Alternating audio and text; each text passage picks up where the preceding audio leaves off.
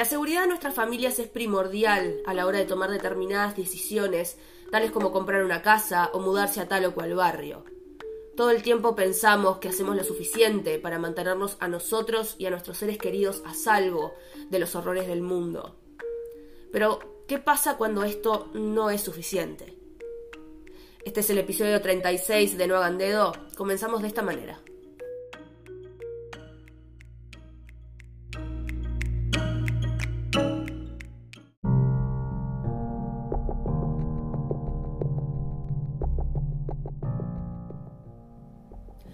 1991 la familia Miyazawa se mudaba al distrito Kamiso Shigaya en el barrio Setagaya en Tokio, Japón. La calle que habían elegido para sentarse contaba con muchísimas casas similares a la suya y más de 200 edificios residenciales desperdigados por todo el barrio. La familia se componía de cuatro miembros. El padre, Miyazawa Mikio, de 44 años, que trabajaba en una oficina, específicamente en una empresa dedicada al marketing radicada en Londres, su esposa Yasuko, de 41 años, docente, la pequeña Nina, de 8, y su hermano Rei, de 6 años. Los cuatro vivían en una casa un tanto pequeña, cuyo fondo daba un parque infantil donde jugaban los niños del barrio. La familia era, sin dudas, una familia tradicional japonesa. El patriarca de la familia, Mikio, era descrito por sus colegas como el tipo de persona que se llevaba bien con todo el mundo y que nunca hacía enemigos. Su esposa Yasuko era recordada de la misma manera. Los hijos del matrimonio, Nina y Rei, eran niños normales, divertidos, que jugaban y disfrutaban de actividades comunes para niños de su edad, como el deporte o el ballet. Lo único a destacar es que Rei sufría un impedimento del habla que preocupaba a sus padres, quienes ya habían contactado ayuda profesional. Pero más allá de eso no existía ningún problema en la familia Miyazawa. Hablemos ahora un poco de la casa ocupada por la familia Miyazawa. Era un edificio compartido, separado en dos. Por fuera lucía como una casa normal, pero por dentro era más similar a un dúplex. Esto le permitía a la familia vivir cerca, de hecho al lado, de la familia de Yasuko, su madre, su hermana y su cuñado.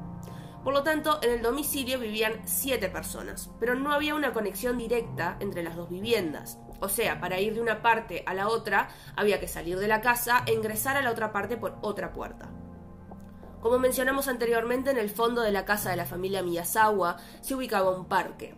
Este parque iba a sufrir una expansión en algún momento por parte del gobierno de la ciudad, por lo que los vecinos de la familia habían comenzado a mudarse para llevar a cabo esta expansión.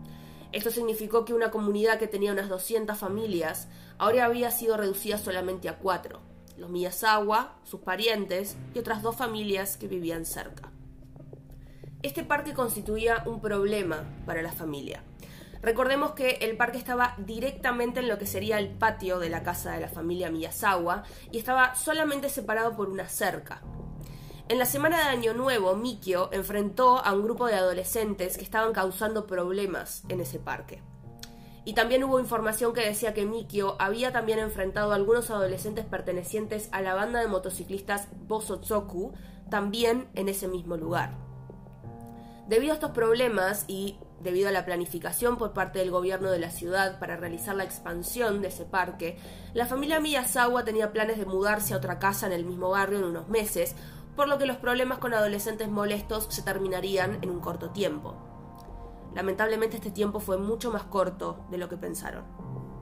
Durante la semana anterior a Año Nuevo, en 2001, sucedieron determinados hechos extraños alrededor de la familia Miyazawa que se sumarían al misterio de lo que pasó luego. Durante los meses del verano, el barrio había sido testigo de la aparición de varios animales torturados e incluso asesinados. El 25 de diciembre, Yasuko le comentó a su suegro que había visto un auto desconocido estacionado frente a su casa, y no solamente en una ocasión aislada, sino en varios momentos. Dos días después, el 27, un testigo vio a una persona merodear las cercanías de la casa de la familia. El hombre usaba ropa tipo skater, algo que el testigo comentó como extraño debido al clima. Le pareció que esta persona estaba demasiado desabrigada. El 29 de diciembre la policía rastreó una compra realizada en un supermercado, la única compra realizada ese día, por un hombre de similares características.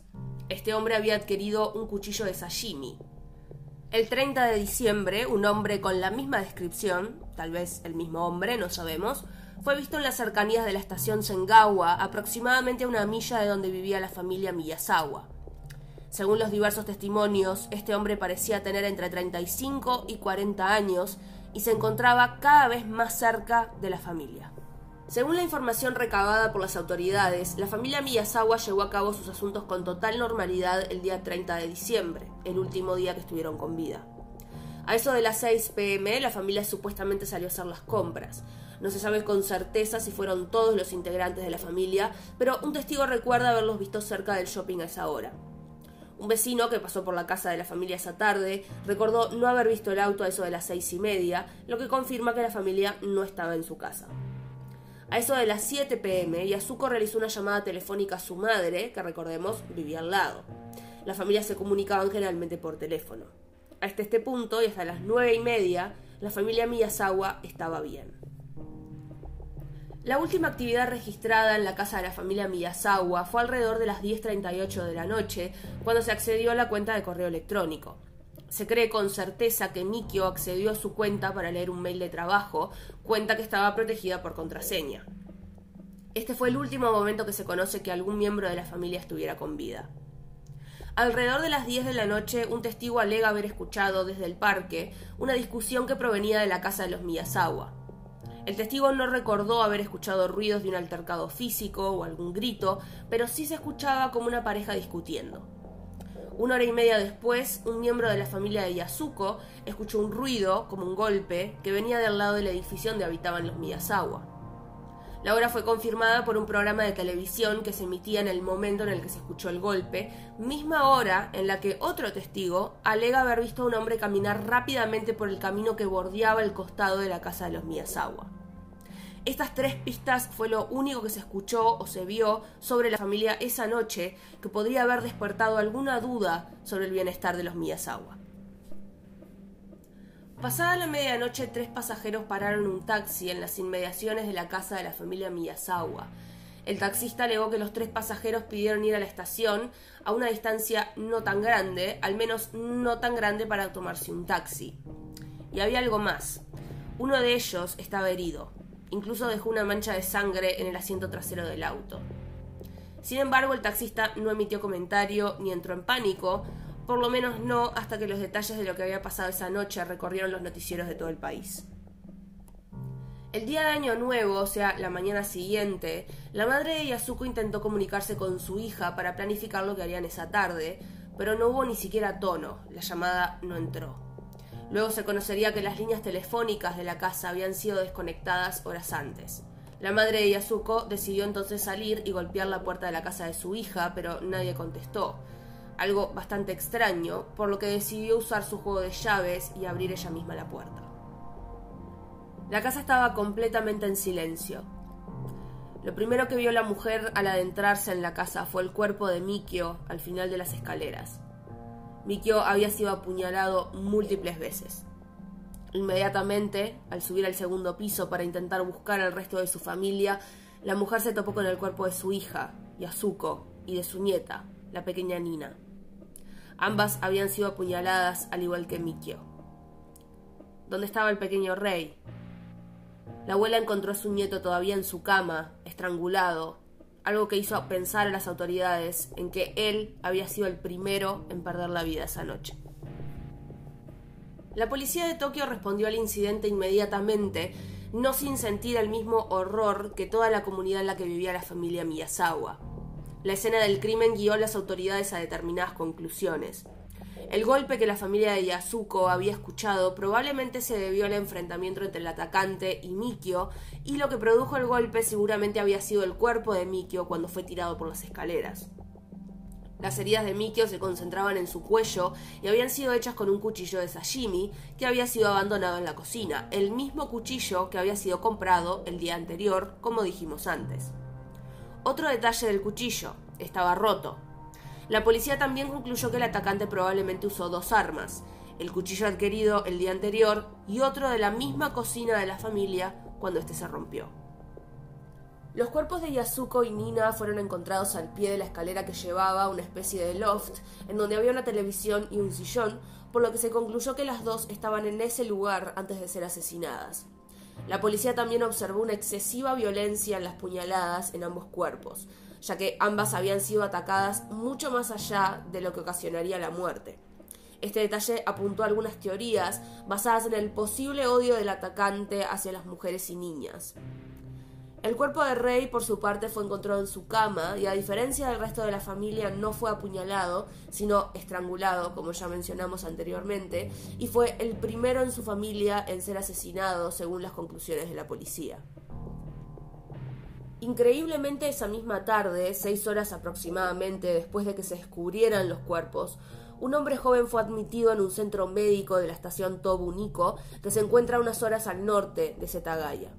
Según los datos de la admisión, este hombre se encontraba en sus treintas y no dio ni su nombre ni ninguna razón que explicara por qué se encontraba herido. La herida en sí era una herida cortante en la mano, lo suficientemente seria como para exponer el hueso a la vista. El hombre fue tratado por el staff médico y dado de alta en el mismo día, pero sin tener conocimiento sobre lo que había pasado horas antes, lo dejaron ir. Volvamos a la escena del crimen nuevamente porque constituye lo más increíble de este caso. La escena estaba cubierta de evidencia dejada atrás por el asesino. Para empezar, la policía descubrió el elemento más importante de un crimen, que es el arma, en este caso los dos cuchillos, y supieron que uno de ellos fue adquirido el día antes de los homicidios y el lugar en donde fue adquirido. También se descubrió que el kit de primeros auxilios había sido abierto esa noche, posiblemente por Yasuko, ya que se encontraron pedazos de curita sandina con su sangre. En el baño del segundo piso la policía encontró que el asesino había usado el inodoro, lo que habla bastante del aspecto psicológico del atacante o no conocían lo más mínimo lo que podían hacer con el ADN de la materia encontrada en el inodoro, o no le importaba porque sabía que no iban a atraparlo nunca. El análisis de la materia tuvo como resultado que el atacante había ingerido un plato que contenía espinaca y semillas de sésamo con chauchas. Este plato es considerado un plato no muy elaborado, algo que una madre le cocinaría a su hijo, por ejemplo. Esta apreciación dio lugar a la teoría de que el atacante tal vez vivía todavía con su madre.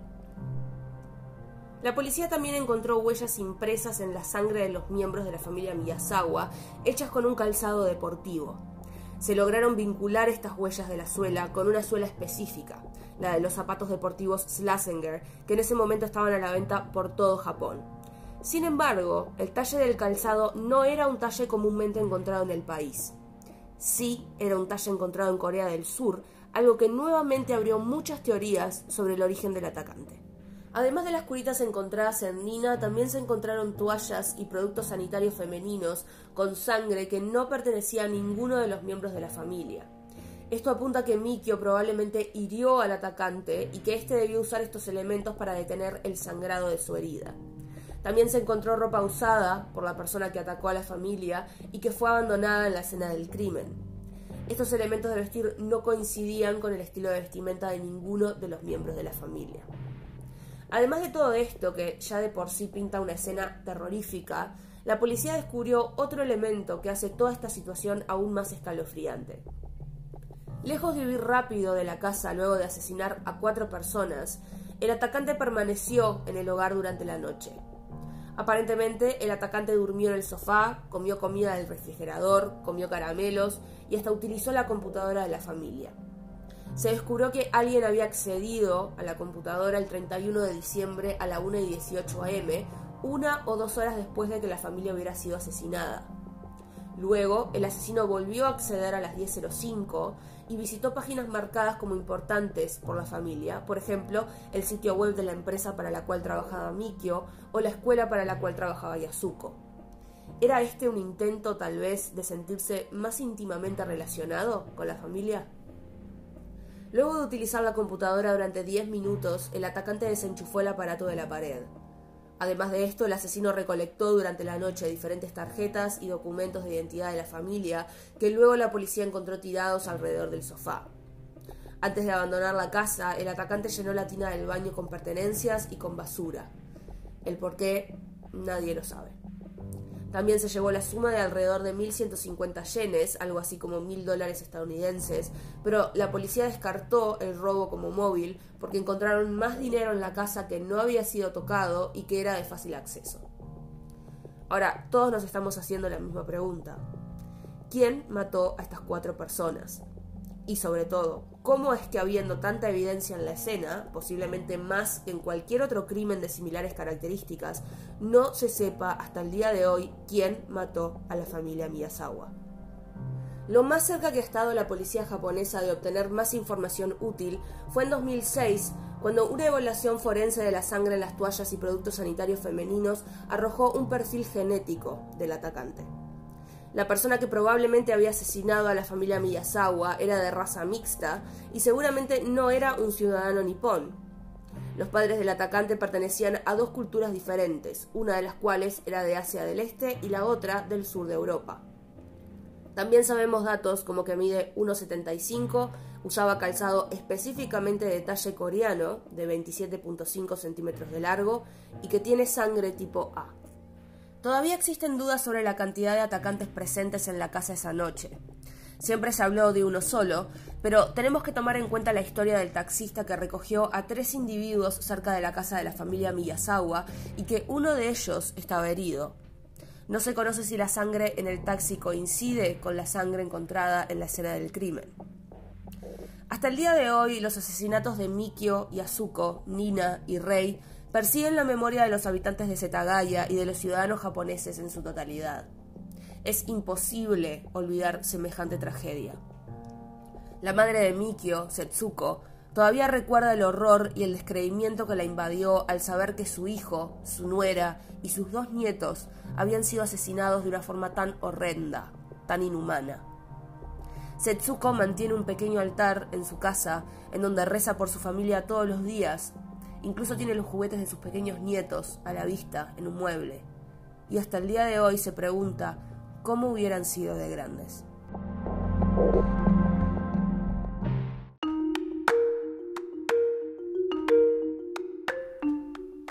Gracias por escucharnos hoy. Pueden seguirnos en Instagram en noagandeo-podcast, donde encontrarán más información sobre este y otros casos.